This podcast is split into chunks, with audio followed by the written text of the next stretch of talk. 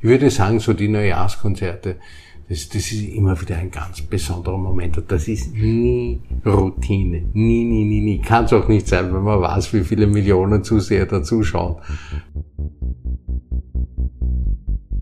Mein Gesprächspartner in dieser Folge des Vienna AT Podcasts ist niemand geringerer als der Vorstand der Wiener Philharmoniker. Hallo Daniel Froschauer. Danke für das Gespräch. Sie sind natürlich nicht nur Vorstand von den Wiener Philharmonikern, sondern auch Orchestermitglied. Vielleicht erzählen Sie uns da zu Beginn einmal was über Ihre Tätigkeit hier. Ja, das ist ja das Außergewöhnliche bei der Wiener Philharmoniker, ist die Selbstverwaltung. Und da ist jedes ähm, Vorstandsmitglied, Komiteemitglied, ähm, ist gleichzeitig auch Musiker in unserem Orchester. Und ich finde das sehr gut, weil man mitten im Geschehen drinnen ist und dran ist und bei künstlerischen Entscheidungen wirklich ähm, mitreden kann und auch das Gegenüber verstehen kann. Es ist meistens so, wenn, wenn zum Beispiel ein Dirigent kommt, hat man von 100 Musikern 100 verschiedene Meinungen. Aber es gibt dann doch immer wieder einen, eine, etwas Gemeinsames und, und das gilt zu eruieren und wir sind eine Demokratie, gelebte Demokratie. Wir müssen das auch oft akzeptieren, wenn eine äh, Abstimmung anders ausgeht, das lernt man einfach ähm, und, und so wird unser Orchester jetzt verwaltet, schon seit vielen, vielen Jahren. Was war denn der schönste Moment in Ihrer Zeit bei den Wiener Philharmonikern? Der schönste Moment. Ich ähm, das, das kann man so nicht sagen, weil es so viele schöne Eindrücke sind. Es, ähm, ich habe sehr zeitig zu substituieren begonnen bei den Philharmonikern schon in den 80er Jahren und habe da noch die ausgehende Karianzeit erlebt. Ich war mit dem Bernstein auf einer Tournee und, und, und wenn ich jetzt alles so zusammen, der schönste Moment. Oder ein schöner Moment, der Ihnen jetzt gerade ins, ins, in den Kopf kommt. Also fünfte Male mit dem Bernstein ähm, das Adagietto, das, das, sind so Momente, die man nicht verkennt. Großen Klavier mit dem Karian. Das, das, also, aber, aber da war ich ja auch noch irgendwie sehr jung und vielleicht verklärt sich das, aber das, das sind halt ganz besondere Momente. Ich würde sagen, so die Neujahrskonzerte, das, das ist immer wieder ein ganz besonderer Moment und das ist nie Routine. Nie, nie, nie, nie. Kann es auch nicht sein, wenn man weiß, wie viele Millionen Zuseher da zuschauen das ist immer wieder was äh, Erlebnis, ein Erlebnis, wo vielleicht früher, wo man nervös ist, das hat sich jetzt in den Jahren auf, auf eine Vorfreude und Freude einfach auch pandemiebedingt muss man sagen, wir haben das Konzert gespielt ohne Publikum. Wenn man sowas einmal erlebt hat, dann ist man, freut man sich über jeden Besucher, der, der, der im Publikum sitzt. Und freuen auch diesmal beim Neujahrs, äh, beim Sommernachtskonzert, Entschuldigung bitte, ähm, dass, dass wir wieder mit, mit vielen Menschen spielen können am Platz. Mhm. Können Sie sich noch an Ihr erstes Neujahrskonzert erinnern? Absolut. Wie war das? Ja, ein Erlebnis. Ich habe immer gefragt, wie, wie wird das sein? Und die können mir gesagt, du, hab Spaß, das ist schön, das ist nett. Äh, das war 1996 mit dem Marcel. Ja, ja, das, das kann mich genau noch erinnern. Es war, war ein tolles Erlebnis und das vergeht dann so schnell und, und, und dann ist das schon das nächste Jahr und so ist halt jedes dieser Konzerte irgendwo ein, ein besonderes, schönes Erlebnis in meinem Gehirn gespeichert. Mhm. Wie geht's denn hinter den Kulissen vom Neujahrskonzert zu? Weil wir Zuschauer sehen natürlich nur das vorne, den Applaus, die Musiker. Wie läuft das hinter den ich Kulissen? Ich kann das nur persönlich sagen. Also ich komme immer schon mindestens eine Stunde vorher bin ich im Haus. Dann eine ähm, Stunde? Ich wäre da schon fünf Stunden vorher da. Also fünf Stunden, das, das ist so toll. Da bewundere ich Das ist ja der erste Jänner. Wenn Sie fünf Stunden vorher das. Ach so, stimmt, das ist der erste Jänner. ja, also es ist ein, eine Stunde schon und und äh, ja, dann, kommt, kommt man her und, und ich gehe meistens über ein paar Noten. Es riecht ja irrsinnig gut im Saal durch die wunderschönen Blumen und Blumenschmuck. Ähm, und dann, dann kommen schon die ersten Besucher, dann ist das Licht eingeschalten und dann geht's eigentlich schon los. Und jetzt seit meiner Vorstandstätigkeit ist natürlich da das Ganze drumherum noch einmal ein anderes. Mhm. Wie schaut's da heute mit der Nervosität aus? Ne, ist Freude. Es ist, äh, man lernt als Musiker mit seinen Nerven umzugehen. Das, das ist ganz wichtig. Das, das ist ein, ein Prozess, der aber, aber Nerven, das ist ja was Gutes, was Positives. Man kann schneller mit Menschen kommunizieren. Außerdem finde ich, wenn die, wenn die Finger ein bisschen Adrenalin kriegen, das tut auch ganz gut. Mhm. Gibt es eigentlich irgendein Neujahrskonzert, das Ihnen besonders in Erinnerung geblieben ist? Ja, das ist, ist klar, das ist das Jahr ohne Publikum. Das Dann sagen wir positiv in Erinnerung geblieben.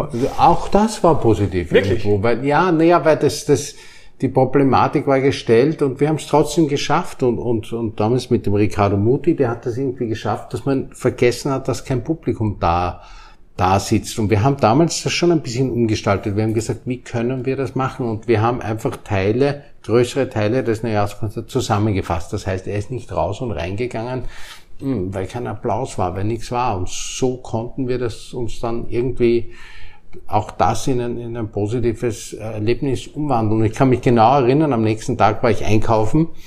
Ähm, Menschen sind gekommen und gesagt, danke, dass Sie gespielt haben. Danke, dass Sie das gemacht haben. Wir waren einfach dankbar. Können Sie sich vorstellen, wenn wir nicht gespielt hätten? Das, das wäre furchtbar gewesen. Also, und, und ja, wir sind ein privater Verein. Wir kriegen gar keine staatlichen Hilfen oder irgendwas. Das ist, was wir spielen. Wir sind selbstständig. Wenn wir spielen, dann, dann, ja, dann, dann verdienen wir auch was. Wir haben schon angesprochen, Sie sind seit vielen Jahren bei den Wiener Philharmonikern. Wenn Sie heute mit der Zeit von vor, sagen wir, 20 Jahren vergleichen, was hat sich denn da verändert? Die Menschen, die Kollegen und die Kolleginnen haben sich sehr gewöhnt. Vor 20 Jahren haben wir viel weniger Kolleginnen gehabt.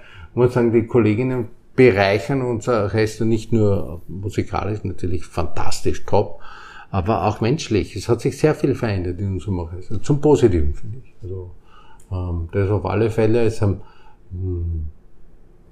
Ja, und, und das ist mir neulich aufgefallen. Wir haben ein, ein, ein schwierigeres Stück, also nicht schwieriger, von Alban Berg gespielt. Und ich kann mich erinnern, in den 80er Jahren, wenn sowas am Programm war, da, da hat man irgendwie gespürt im Orchester eine gewisse, ähm, nicht Abneigung ist zu stark, aber warum spielen wir das und, und können wir nicht was anderes spielen?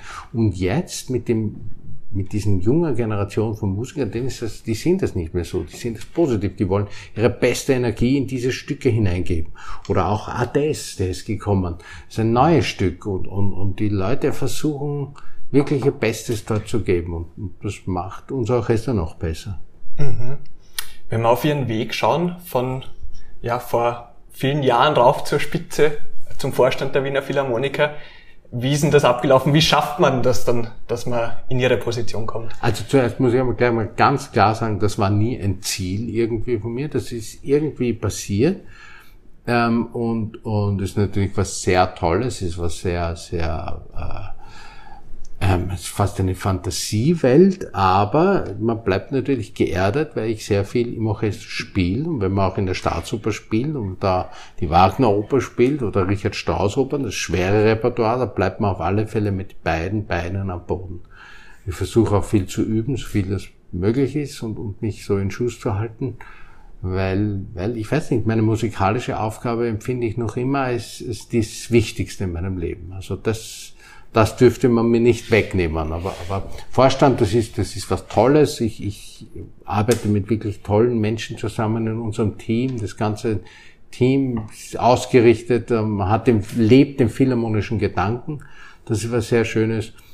Ähm, aber ich bin essentiell ein Geiger, ein Geiger bei den Philharmonikern. Das ist. Das, das heißt, wenn es jetzt eine Vorstandsposition gäbe hier, wo man nicht mitspielen darf, das wäre nichts für Sie.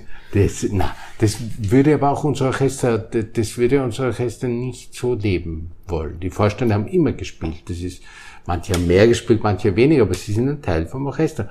Und, und es ist auch ganz lustig, weil, weil wenn wir hier jetzt im Musikverein sind, das ist eins, das, da spielen die Philharmoniker. Und da, da ist man in den Pausen, eigentlich bin ich mit anderen Dingen beschäftigt, die waren, wenn man angesprochen wird auf Problematiken, das ist meistens in der Kantine in der Staatsoper, lustigerweise. Da kommt dann ein Kollege, eine Kollegin und sagt, du, das ist so und, und das muss man ändern und so. Nie hier im Haus. Ganz, ganz merkwürdig. Weißt du, warum das ist? Drum, ja. Die Kantine als Ort, wo man die Probleme hintragen kann. ja, mir kommt es fast so vor, ich weiß nicht. Mhm. Vielleicht sind da die Leute einfach, weiß ich nicht, das ist irgendwie noch mehr zu Hause, obwohl das kann man alles anders zu Hause als dort irgendwie.